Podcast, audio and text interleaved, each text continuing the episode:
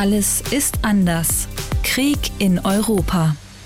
Hi, wir sind Florian Gregorzig vom WDR und Alina Braun vom SWR. Und wer diesen Podcast regelmäßig hört, der kennt unsere Namen schon und weiß auch, dass wir mit diesem Podcast nicht so an den aktuellen News, die eure Handys fluten, kratzen wollen, sondern wir wollen euch etwas Hintergrund bieten. Genau, und heute geht es um ein Thema, das wohl auch viele von euch interessiert. Wir haben nämlich mehrere Mails bekommen mit der Frage, welche Rolle spielt die NATO eigentlich im Krieg Russland gegen die Ukraine? Mhm, und da haben wir auch schon in einigen Folgen angerissen, dass Putin ja kein großer Fan von der NATO-Osterweiterung ist. Und das ist ja auch so eines der Teilchen in seiner Kriegsrhetorik. Aber wie es überhaupt zur NATO kam, wie sie aufgebaut ist, welche Grundsätze sie vertritt und wie mächtig auch dieses Bündnis ist, darüber haben wir noch nicht gesprochen und das wollen wir uns jetzt mal genauer anschauen. Ganz kurz vorweg zum Hintergrund. Wir nehmen diese Folge gerade auf, während Finnland und Schweden den Beitritt zur NATO diskutieren. Und aus Russland kommen immer wieder Drohungen und auch Warnungen vor einer möglichen Konfrontation mit Ländern der NATO. Deswegen fangen wir auch direkt mit letzterem an. Опасность э, серьезная, она реальна, ее нельзя недооценивать. Das, was ihr hier gerade gehört habt, das war der russische Außenminister Sergei Lavrov, der da sagt, die Gefahr ist ernst, sie ist real, sie darf nicht unterschätzt werden. Und das sagte er vor kurzem in einem TV-Interview und er meint damit die Gefahr eines dritten Weltkrieges. Und im selben Atemzug ging es dann auch um die NATO. Er mhm. rechtfertigte nämlich mögliche Angriffe auf Waffenlieferungen von NATO-Staaten an die Ukraine. So, vielleicht kannst du das ja nochmal übersetzen, Alina. Ja. Natürlich sind diese Waffenlieferungen ein legitimes Angriffsziel für die russische Armee im Rahmen dieser Spezialoperation.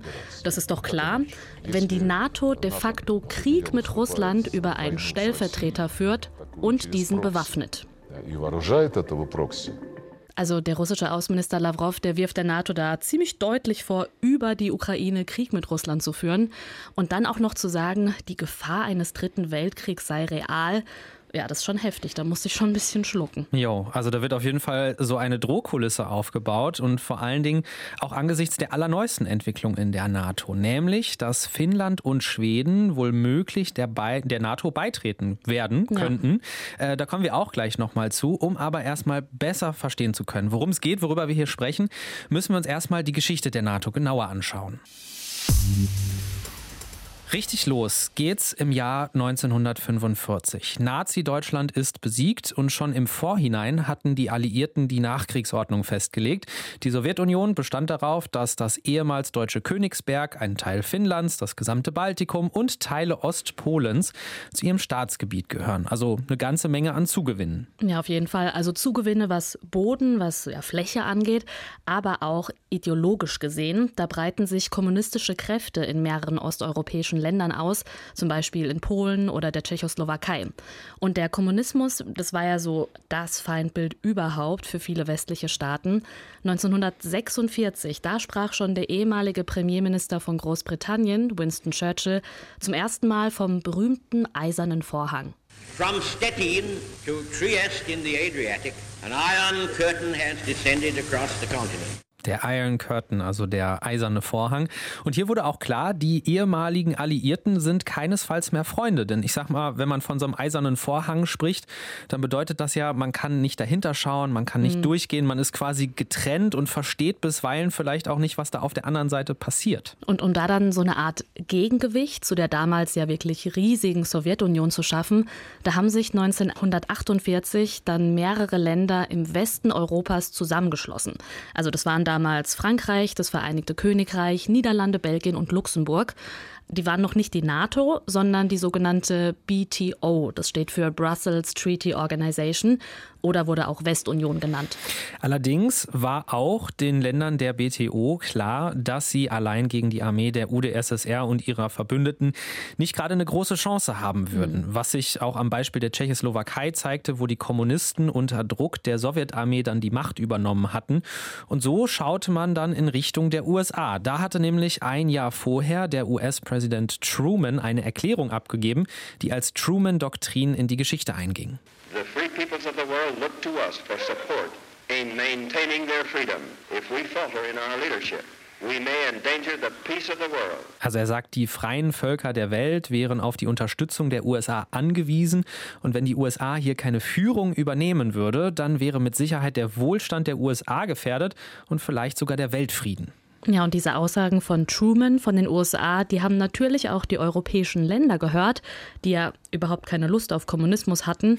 Und ja, die haben gesehen, was da zum Beispiel in der Tschechoslowakei passiert war. Ja, die Angst vor dem Kommunismus ging also um. Mhm. Und so verhandelten die Länder der BTO gemeinsam mit den USA und Kanada über den Nordatlantikvertrag, den North Atlantic Treaty, bis dann am 4. April 1949 der Pakt besiegelt wurde. Übrigens setzt sich daher auch der Name NATO zusammen. Also die NATO ist die North Atlantic Treaty Organization, also die Organisation des Nordatlantikvertrages. Und damals war Deutschland noch nicht dabei. Dafür aber ein Land, das mit Freiheit damals noch ziemlich wenig zu tun hatte, Portugal nämlich. Das Land wurde bis 1974 von einem Diktator regiert. Aber was eben wichtig war für die NATO, damals gab es auf den Azoren auch eine wichtige Militärbasis der USA. Also das war strategisch ein ganz wichtiges Land. Ja, und bei der NATO, da spricht man ja öffentlich immer so von Freiheit und Demokratien. Aber ja, offenbar war es okay, wenn man ein Gegengewicht zur Sowjetunion schaffen will, dass man dann halt noch Portugal dazu nimmt. Also ja, dieses Doppelmoralische, nenne ich es mal, das zeichnet sich so in der Geschichte der NATO schon öfter ab.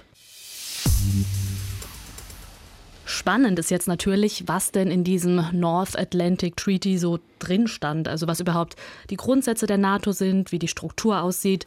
Ja, das wollen wir uns jetzt mal genauer anschauen. Genau, ganz zu Beginn ein Bekenntnis zu der Satzung der Vereinten Nationen zu Freiheit, Demokratie und Rechtsstaatlichkeit.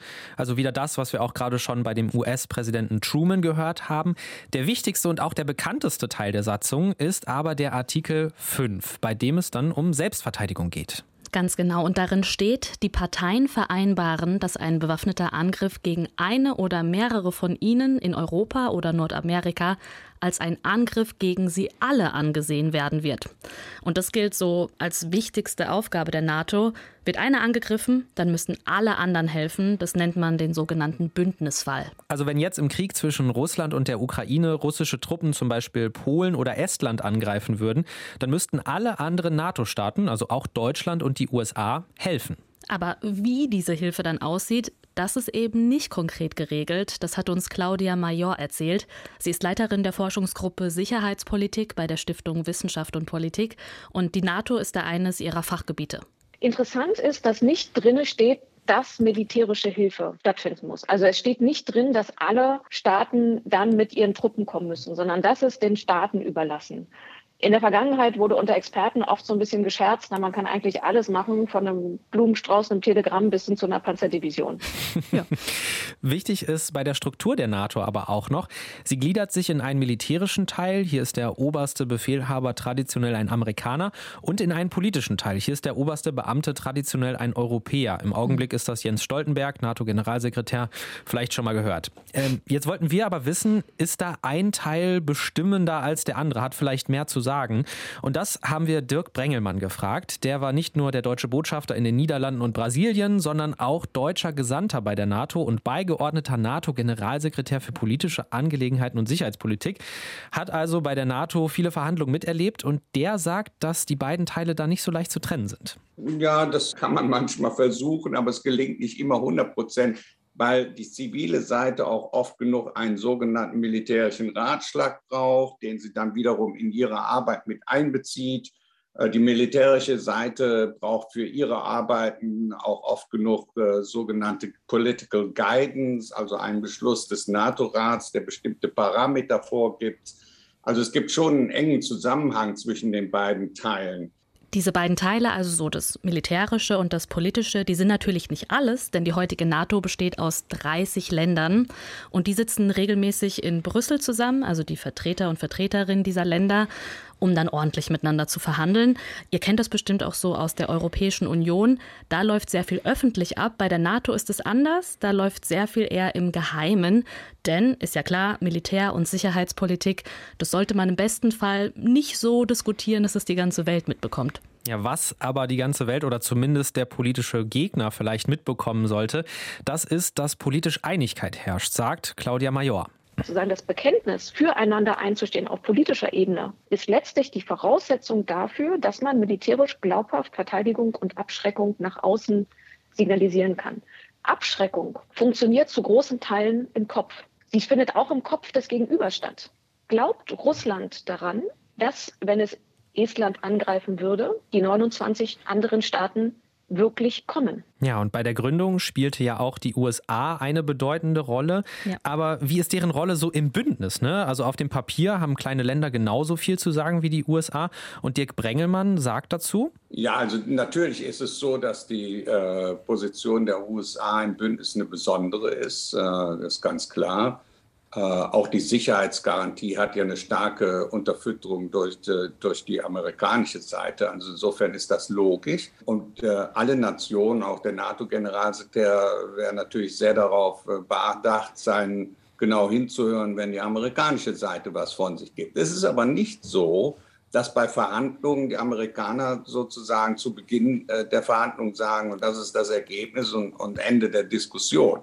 Ähm, sie sind der größte und mit Sicherheit auch der einflussreichste Partner in der NATO. Das heißt aber nicht, dass sie dort äh, sozusagen diktieren können. Das wäre eine falsche Vorstellung. Wir können also mitnehmen, die NATO ist auch eine politische Organisation, nicht nur eine militärische, mhm. bei der eben viel verhandelt werden muss. Jetzt ist aber die Frage, wie kam Deutschland damit an den Verhandlungstisch? Darum geht es jetzt als nächstes.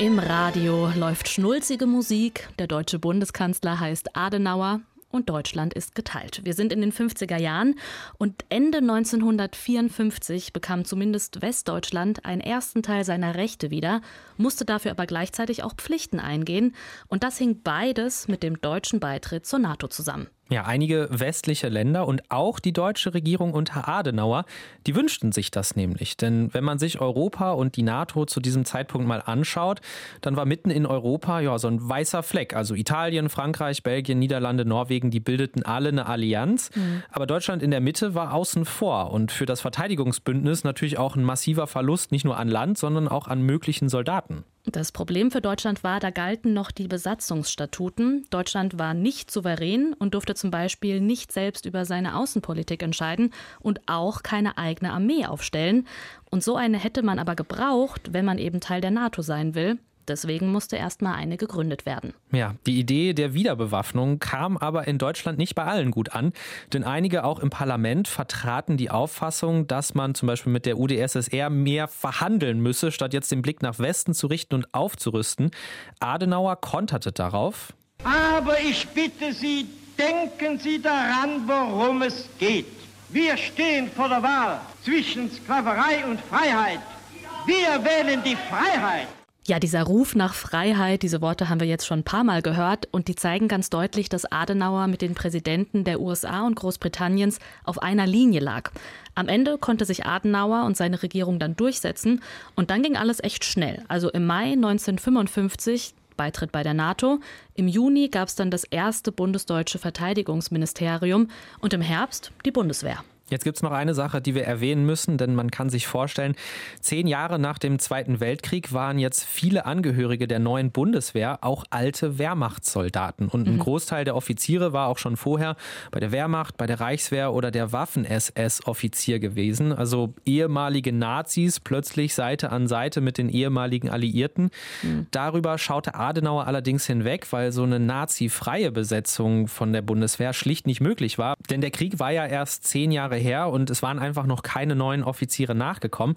Andererseits muss man aber sagen, Deutschland verpflichtete sich im Grundgesetz, sein Militär nur zur Verteidigung einzusetzen und niemals zum Angriff und wurde dann eben auch eng in die westliche Gemeinschaft eingebunden. Und als Antwort auf diesen Beitritt der Bundesrepublik zur NATO passierte dann ein Stück weiter im Osten etwas, das wirklich vollständig den Kalten Krieg einläutete, nämlich die Gründung einer, ja, gegen NATO kann man sagen, des sogenannten Warschauer Paktes. Thank you. Und so standen sich da mittlerweile also zwei Blöcke gegenüber, Kommunismus und Kapitalismus, Warschauer Pakt und NATO. Mhm. Schauen wir jetzt aber erstmal so ein bisschen, wie sich die so auch zueinander verhalten haben. Denn als Adenauer sich damals durchsetzte und Deutschland dann dem westlichen Block beitrat, gründete man, das hast du gerade schon gesagt, im Osten eine eigene Organisation zur Selbstverteidigung unter Teilnahme damals von Albanien, Bulgarien, der DDR, Polen, Rumänien, Ungarn und der Sowjetunion selbst. Und dieser Warschauer Pakt, der hatte schon so ein paar Unterschiede zur NATO. Vor allem lagen die in der Kommandostruktur. Denn die Truppen, die unterstanden alle fast vollständig dem gemeinsamen Oberkommando. Und das wiederum unterstand dem Generalstab der Sowjetunion. Man merkte also, wer da das Sagen hatte. Da wurde viel Kontrolle in Moskau ausgeübt. Und ja, das sollte sich auch in Konflikten später noch zeigen. Ja, als zum Beispiel Ungarn im Jahr 1956 mehr Autonomie wollte und die Tschechoslowakei im Jahr 1968 was Ähnliches versucht hat, da marschierten die Truppen des Warschauer Paktes kurzerhand in beiden Ländern ein und schlugen militärisch die Aufstände nieder. Also es ging auch besonders darum, die Macht Moskaus zu sichern nach innen hinein. Mhm. Und zwischen diesem Warschauer Pakt und der NATO, das war ganz wichtig, da ging dann so ein Wettrüsten los und das verschlang wirklich riesige Summen. Auf beiden Seiten wurden da auch Nuklearwaffen gebaut. Ja, glücklicherweise kam es nie zu einer wirklichen militärischen Konfrontation ja. zwischen den beiden Blöcken. Es gab zwar ein paar Stellvertreterkriege, wie zum Beispiel in Vietnam oder auch in Korea, was aber noch einen Tacken wichtiger ist. Zwischendurch gab es mal immer wieder Momente, in denen ja, man so einem heißen Krieg ziemlich nahe gekommen ist. Genau, und das bekannteste ist da wohl die Kuba-Krise 1962. Kuba-Krise habt ihr bestimmt schon mal gehört. Die UdSSR, die hat damals im Geheimen im verbündeten Kuba Nuklearraketen stationiert, auch weil die NATO davor Raketen in der Türkei aufgestellt hat. Und davon haben die USA dann über ihre Geheimdienste mitbekommen, schnitten mit ihren Kriegsschiffen Kuba von der Außenwelt ab und verlangten einen Abzug dieser Raketen. Und dann war da so ein richtiger Showdown. Also die sowjetischen U-Boote, die standen den amerikanischen Kriegsschiffen mit ihren Nuklearwaffen da direkt gegenüber. Aber ja, es ist Gott sei Dank nichts passiert, weil man sich dann kurz vor knapp noch gegen den Einsatz entschieden hat. Ja, und gelöst wurde die Krise auch erst, als die Sowjets dann einlenken und erklärten, die Raketen aus Kuba abzuziehen und mhm. die USA im Gegenzug auch Raketen in der Türkei abbauten. Und infolgedessen kam es dann so ein bisschen zu einer Annäherung der beiden Blöcke und auch zur Einrichtung von direkten Verbindungen zwischen der USA und der Sowjetunion. Ähm, ich sag mal also, solche Phasen der Zuspitzung und der Entspannung, die haben sich immer wieder abgewechselt im Kalten Krieg. Mhm. Der Kalte Krieg selbst wurde dann aber tatsächlich nicht militärisch beendet, sondern durch den internen Zusammenbruch der Wirtschaft in der Sowjetunion. Und damit löste sich dann später auch der Warschauer Pakt auf. Ja, und in diesem Zeitraum, da passierte für die damalige Sowjetunion, vor allem aber für Deutschland, was ganz Wichtiges. 1989, die Berliner Mauer fiel. Deutschland war dann also auf dem Weg zur Wiedervereinigung. Dazu mussten aber erstmal die ehemaligen Alliierten ihre Okays geben. Und so kam es dann zu ganz vielen Gesprächen, bei denen die Sowjetunion, aber auch Deutschland mitverhandelt haben. Ja, und bei diesen Gesprächen ging es dann auch um die Zukunft des wiedervereinigten Deutschlands. Also vor allen Dingen auch um die Frage, sollte das dann in der NATO sein? Mhm. Die BRD und die westlichen Alliierten fanden ja. Und bei einem Besuch in Washington sagte der deutsche Außenminister Genscher dann diese Worte hier. Wir waren uns einig, dass äh, nicht die Absicht besteht, besteht, das NATO-Verteidigungsgebiet auszudehnen nach Osten. Das gilt übrigens nicht nur in Bezug auf die DDR, die wir da nicht einverleiben wollen, sondern das gilt ganz generell. Hier geht es also um die NATO-Osterweiterung. Und da bei diesen Worten von Genscher, da muss man sich klar machen, dass er damals eben deutscher Außenminister war also damit konnte er eben nicht für die ganze NATO sprechen. Und schwarz auf weiß auf Papier wurde da nie was zu festgehalten. Das war nur so mündliche Diskussion. Aber ich selbst komme aus einer russischen Community. Ich bin in Kasachstan geboren. Ich ähm, diskutiere viel mit Verwandten und Freunden über das Thema NATO-Osterweiterung. Und da wird immer wieder gesagt, ja, ähm, Russland wurde angelogen, uns wurde damals was anderes versprochen. Und in Putins Reden hört man das ja wirklich seit Jahren. Also hier ist mal ein Beispiel. Hier sagt Putin, wie bekannt ist, wurde uns versprochen, dass die NATO sich keinen Millimeter in Richtung Osten bewegen würde. Betrogen haben sie uns, einfach dreist getäuscht. Das muss man natürlich auch dazu sagen, das ist auch ein Teil der Kriegsrhetorik Putins. Ja. Also die NATO soll angeblich ihr Wort gebrochen haben, denn im Verlauf der 1990er und 2000er Jahre traten dann einige Länder des Ostens der NATO bei, von Polen bis Albanien insgesamt zwölf Stück.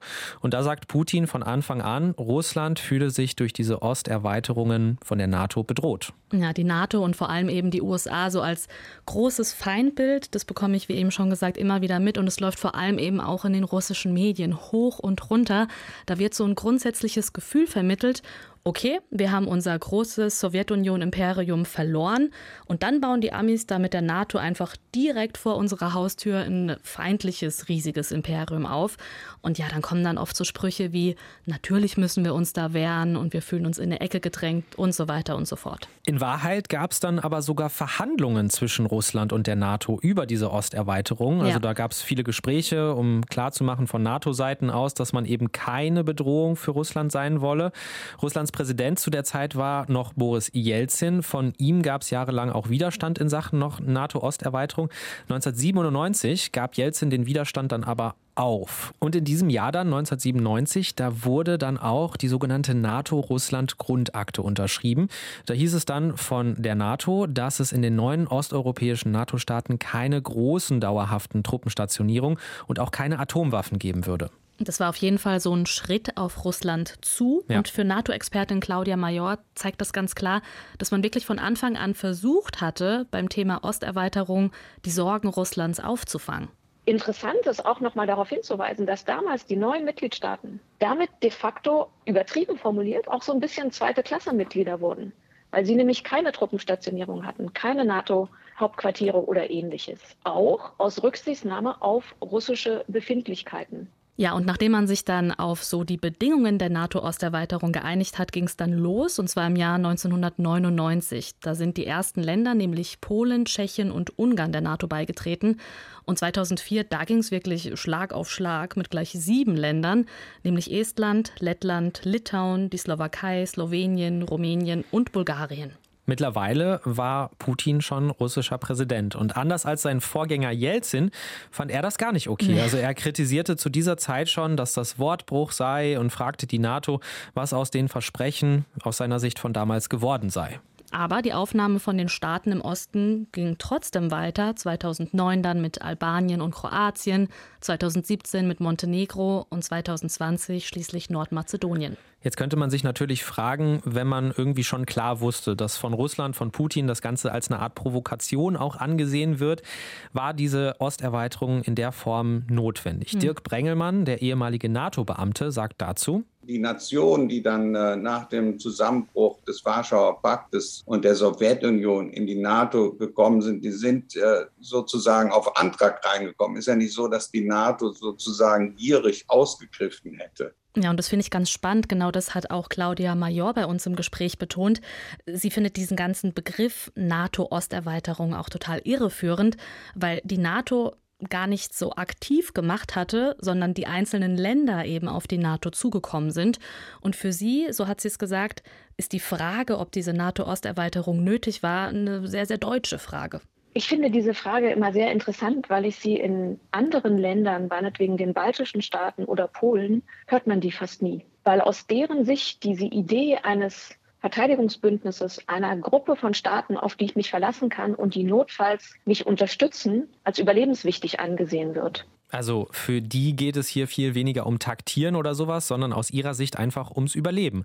Und selbst die Grenzen von allen, ich sage jetzt mal neuen NATO-Ländern zusammengerechnet, die an Russland grenzen, da kommt man auf 1300 Kilometer von mehr als 22.000 Kilometer insgesamt Grenze, die Russland da hat. Also ist gar nicht so viel. Nee, ist echt nicht so viel. Und das noch ganz wichtig zu sagen, die NATO muss eigentlich jeden Beitrittsantrag prüfen. Also die kann nicht von vornherein sagen, nö, lass mal, auf das und das Land haben wir jetzt keine Lust. Es gibt nämlich einen Grundsatz in den NATO-Statuten, die sogenannte freie Bündniswahl. Das hat uns auch der ehemalige NATO-General Hans-Lothar Domröse erklärt. Wir sagen, a nation is a nation. Also jede Nation kann, wenn sie dann frei gewählt ist und frei auch aus sich heraus entscheiden kann, darf entscheiden, mit wem sie eine Koalition eingehen will und mit wem sie ein Bündnis eingehen will. Und es ist ganz schwierig, aus dem warmen Zimmer in, in, in Niedersachsen heraus zu sagen, das steht den Albanern nicht zu. oder das steht den Ukrainern nicht zu. Das können wir nicht sagen. Diese Arroganz haben wir nicht. Ja, und die nächsten auf der Liste der NATO-Osterweiterung wären dann wohl möglich tatsächlich die Ukrainer und Ukrainerinnen gewesen. Mhm. Also auf dem NATO-Gipfel 2008, da bekam die Ukraine schon eine sogenannte Beitrittsperspektive. Und das Spannende daran ist, Deutschland war innerhalb der NATO wohl eines der Länder, die sich damals gegen einen Beitritt der Ukraine ausgesprochen haben. Bundeskanzlerin Merkel warnte damals davor, Russland unnötig zu reizen und damit Osteuropa zu destabilisieren. Ja, und von dem ukrainischen Präsidenten Zelensky gab es deswegen erst vor wenigen Wochen heftig Kritik an Merkel und an der NATO im Allgemeinen. Er sagte nämlich, wegen einer absurden Angst vor Russland, also ich zitiere ihn jetzt, habe man in der Ukraine damals, 2008 eben, diesen Beitritt in die NATO verweigert und das sei aus seiner Sicht eine falsche Entscheidung gewesen. Ja, auf jeden Fall jetzt ist ein Beitritt der Ukraine erstmal auf Eis gelegt, denn eine ganz wichtige Regel für einen NATO-Beitritt ist, solange sich ein Land in einem Konflikt befindet, kann es gar nicht in die NATO aufgenommen werden. Kritik an der NATO gab es aber auch schon von NATO-Mitgliedern selbst. Zum Beispiel wurde da mal Sinn und Zweck des gesamten Konstruktes NATO bezweifelt. Ich sage nur Donald Trump, der ehemalige US-Präsident. Ja, also Trump, der hat definitiv keinen Hehl draus gemacht, dass er die NATO nicht so toll fand. Mhm. Er hat da ganz oft das Wort obsolet benutzt, also überflüssig. Und 2018 sagte er auch bei einer Wahlkampfveranstaltung, sie wurde für die Sowjetunion entwickelt, die es jetzt ja gar nicht mehr gibt. Und es hat ihn, wenn er sich über die NATO aufgeregt hat, vor allem geärgert, dass mehrere Länder in der NATO ihre vereinbarten Beiträge nicht leisten. Also da sagte er zum Beispiel, wir sind die Deppen, die für die ganze Sache bezahlen. Ja, und zumindest in einem Punkt davon muss man Trump recht geben. Vereinbart ist nämlich, dass die NATO-Staaten, alle, die da Mitglied sind, mindestens zwei Prozent ihres Bruttoinlandsproduktes für die Verteidigung ausgeben sollen. Und wenn man da mal schaut, im Jahr 2020 haben das von 30 Staaten nur elf geschafft. Ja, und spannend finde ich, dass ausgerechnet viele kleine baltische Staaten, wie zum Beispiel Estland, Lettland, Litauen, die haben ihre 2% tatsächlich gezahlt, die Wirtschaftsmacht Deutschland aber nicht. Und auch jetzt im Ukraine-Krieg ist die Beteiligung Deutschlands in Sachen Militärausgaben nicht wirklich hoch. Laut dem ehemaligen NATO-General Domröse macht sich Deutschland damit gerade nicht wirklich beliebt. Na, jeder ist immer mal so the bad guy. Und äh, zurzeit haben wir wahrscheinlich die Worüber auf. Das ist mal die Türkei oder gerne oft mal die Türkei, mal ist es eine andere Nation. Das geht immer mal so reihum, wie man sich engagiert und welche Sachen man macht oder vor allen Dingen nicht macht. Deutschland kämpft unter Gewicht, nicht wahr? Wir sind die größte europäische Macht, wir sind äh, die größte auch Militärmacht, so traurig das ist, in Europa konventionell und liefern dafür 5000 Helme. Das steht in einem Missverhältnis aus der Sicht der anderen, auch aus meiner persönlichen Sicht. Wir haben weniger geliefert, was die Ukraine angeht, als Estland und Belgien und Holland. Das ist nicht groß. Kritische Töne zur NATO kamen aber nicht nur von Trump, es gab auch welche vom gerade erst neu wiedergewählten französischen Präsidenten Macron. 2019 hat der zum Beispiel gesagt, was wir gerade erleben, ist für mich der Hirntod der NATO. Mhm. Und dabei bezog er sich dann ähm, zu der Zeit auf Trump, der gerade die Grundideen der NATO und Europas einfach nicht teilte. Genau, aber es ging ihm vor allem darum, dass einige NATO-Mitgliedsländer unabgesprochen und unkoordiniert handelten. Und zwar ging es da um Syrien und genauer gesagt um die USA und die Türkei, die sich da in Syrien eingemischt haben. 2019 versuchte die Türkei nämlich kurdische Milizen aus Nordsyrien zu vertreiben. Ein militärischer Eingriff war das, ohne jede Rücksichtnahme auf die Interessen der anderen NATO-Staaten. Und die USA, also zu der Zeit war da noch Trump an der Macht, die haben dem türkischen Präsidenten Erdogan da sozusagen den Weg freigemacht, indem sie ihre Truppen zurückgezogen haben. Ja, und das war dann eben der Grund für Macron zu sagen, hm, wenn die NATO-Partner da einfach selbstständig agieren und irgendwo einmarschieren, funktioniert dieses Bündnis ja wohl gerade nicht. Und er verlangte dann, dass sich Europa unabhängig von der NATO machen müsse, mit einer eigenen europäischen Armee. Und das ist ein Vorschlag, so sagt es zumindest der ehemalige NATO-General Domröse, der gar nicht funktionieren kann als Soldat, als ehemaliger General, sage ich Ihnen sofort, prima, noch eine Brigade mehr, aber das zahlt doch keiner. Das ist doch völlig illusorisch. Also wir haben, äh, wie heißt das so schön, a single set of forces. Es gibt nur eine Streitmacht, die können Sie einmal einsetzen, wie mit dem Geld, können Sie auch nur einmal ausgeben. Ja, das mit dem Geld stimmt leider. Ja, diese viele, viele Kritik an der NATO, die wir jetzt gehört haben und auch der Gegenvorschlag einer europäischen Armee, das scheint jetzt seit Kriegsausbruch in der Ukraine keine so große Rolle mehr zu spielen. Jetzt ist die NATO wieder wirklich überall in den Schlagzeilen, eben wegen diesem Krieg in der Ukraine. Und ich habe da so das Gefühl, wirklich, wann immer ich die Nachrichten anmache, sehe ich das Gesicht von Stoltenberg. Einfach immer. ja, viele Experten sprechen ja auch einfach gerade von so einer Art Revival, einer Art Renaissance der NATO. Und damit sind wir auch so ein bisschen im Hier und Jetzt angekommen und wollen uns mal anschauen, was die NATO jetzt im Russland-Ukraine-Krieg konkret macht.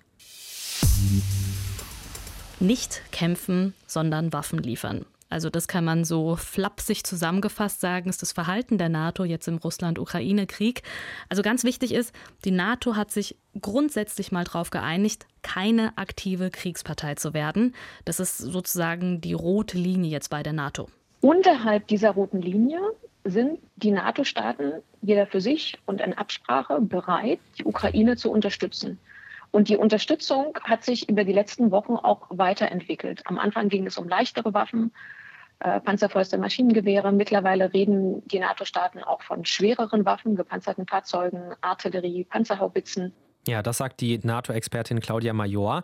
Und für den äußersten Notfall hat man auch die NATO-Verteidigungspläne angepasst. Das hat uns der ehemalige NATO-General Domröse noch erklärt. Im Rahmen der Ukraine-Invasion durch Russland sind die Verteidigungspläne für Europa geschärft worden.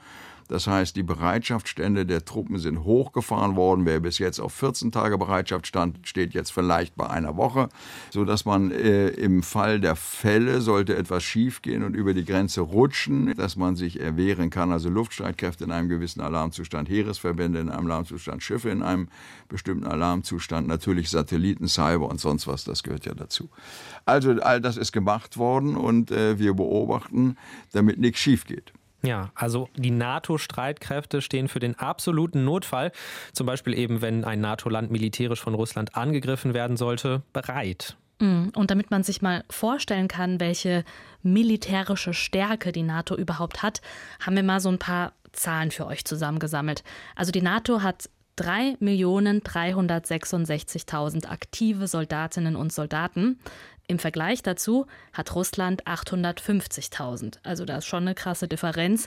Was die Luftwaffe angeht, also so Sachen wie Jagdflugzeuge, Transportflugzeuge oder Hubschrauber, da hat die NATO 20.723 zur Verfügung.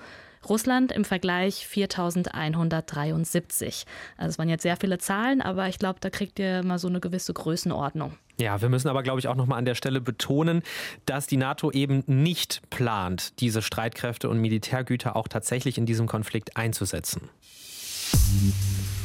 bald könnte die NATO tatsächlich noch ein Stück stärker werden, wenn, wir haben es ja am Anfang schon angerissen, Finnland und Schweden dazukommen. Im Moment deutet sehr vieles darauf hin. Es mhm. gab auch in beiden Ländern schon Umfragen in der Bevölkerung und seit Kriegsausbruch wünscht sich da tatsächlich ein Großteil diese Sicherheitsgarantie durch die NATO. Ja. Beide Staaten sind auch laut NATO-Expertin Claudia Major strategisch wichtig für das Bündnis. Und wenn die NATO die baltischen Staaten verteidigen will, muss sie dazu auch den finnischen und schwedischen Luftraum nutzen können. Das zeigt einen Blick, Blick auf die Karte. Hinzu kommt, dass Finnland zum Beispiel, ein sehr kleines Land, die haben etwa 5,5 Millionen Einwohner, aber im europäischen Vergleich sehr große, gut ausgebildete, gut ausgerüstete Streitkräfte haben. Im Kriegsfall haben die eine Truppenstärke von über 280.000 Mann. Das ist mehr als die Bundeswehr. Das wäre also gut für die NATO, sagt Claudia Major, aber sie hat auch eingeräumt, dass Russland natürlich darauf reagieren werde. Also bereits nach der Ankündigung eines möglichen Beitrittsgesuchs, da soll es schon Verletzungen vom Luftraum und auch Cyberangriffe gegeben haben. Und der ehemalige russische Präsident Medvedev drohte ja auch schon damit, Atomwaffen an der Grenze zum Baltikum zu stationieren ja, ja. und äh, russische Truppen auch in der Region erheblich zu verstärken, sollten Finnland und Schweden da eben ernst machen. Und dazu sagt uns dann der ehemalige NATO-General Domröse, dass dieser Beitritt, der mögliche Beitritt von Finnland und Schweden, wie damals eben auch schon die NATO-Osterweiterung, ja eigentlich gar nicht als Provokation Russlands gedacht sei. Schweden und Finnland möchten der NATO beitreten, eben weil sie Sorge haben, dass sie als EU-Partner nicht genug Sicherheit haben.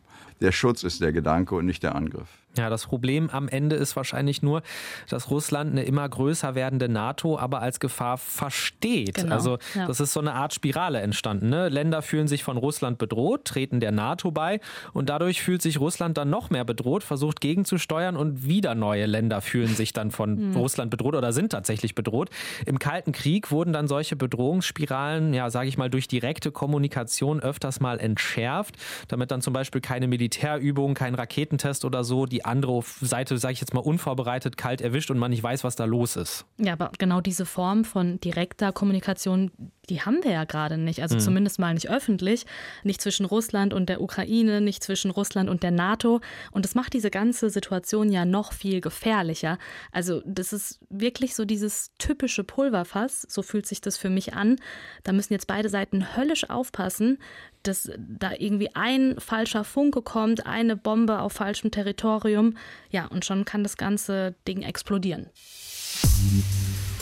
Das war dann auch schon unser kleiner Einblick und Überblick über die NATO. Wir hoffen, wir konnten euch eine Idee davon geben, was die NATO ist und was sie eigentlich will. Wie es jetzt in Zukunft weitergeht, das ist natürlich schwierig zu sagen. Da müssten wir wahrscheinlich ja, in eine Glaskugel gucken oder so. Ja, das können wir leider nicht. Aber klar ist, dass die NATO seit diesem russischen Angriff stark an Bedeutung dazu gewonnen hat. Und das wird sie wohl auch bei einer möglichen Einigung mit Russland noch behalten. Falls ihr noch Feedback oder auch Ideen für weitere Folgen habt, dann immer her damit an alles ist anders.wdr.de. Wir freuen uns aber auch über Bewertungen, zum Beispiel auf Spotify oder Apple Podcasts. Und abonniert uns auch gerne, dann verpasst ihr nämlich keine weitere Folge. Genau, und das war jetzt ein gutes Stichwort zur nächsten Folge. Da kann ich euch schon ein bisschen was erzählen. Da bin ich nämlich wieder dabei, zusammen mit Daniel Klaus vom RBB. Es wird da um die Frage gehen, welchen Einfluss der Krieg auf die Umwelt hat. Also wie viel Zerstörung da entsteht. So Kampffahrzeuge, die brennen zum Beispiel Waldgebiete Städte nieder. Schadstoffe aus Bomben und anderen Waffen, die können das Grundwasser verunreinigen. Also solche Themen, die schauen wir uns dann genauer an. Also auf jeden Fall reinhören. Und zum Schluss haben wir auch noch einen Podcast-Tipp von unseren Podcast-FreundInnen, nämlich von den News Junkies. Die haben sich diese Woche in gleich mehreren Folgen mit dem Thema Ukraine und auch mit der NATO auseinandergesetzt. Können wir euch auf jeden Fall nur empfehlen. Link in den Show Notes. Und wir sagen Tschüss. Macht's gut. Ciao, ciao. Alles ist anders ist ein ARD-Podcast von RBB, SWR und WDR. Alle Folgen und weitere Podcasts gibt's in der ARD Audiothek.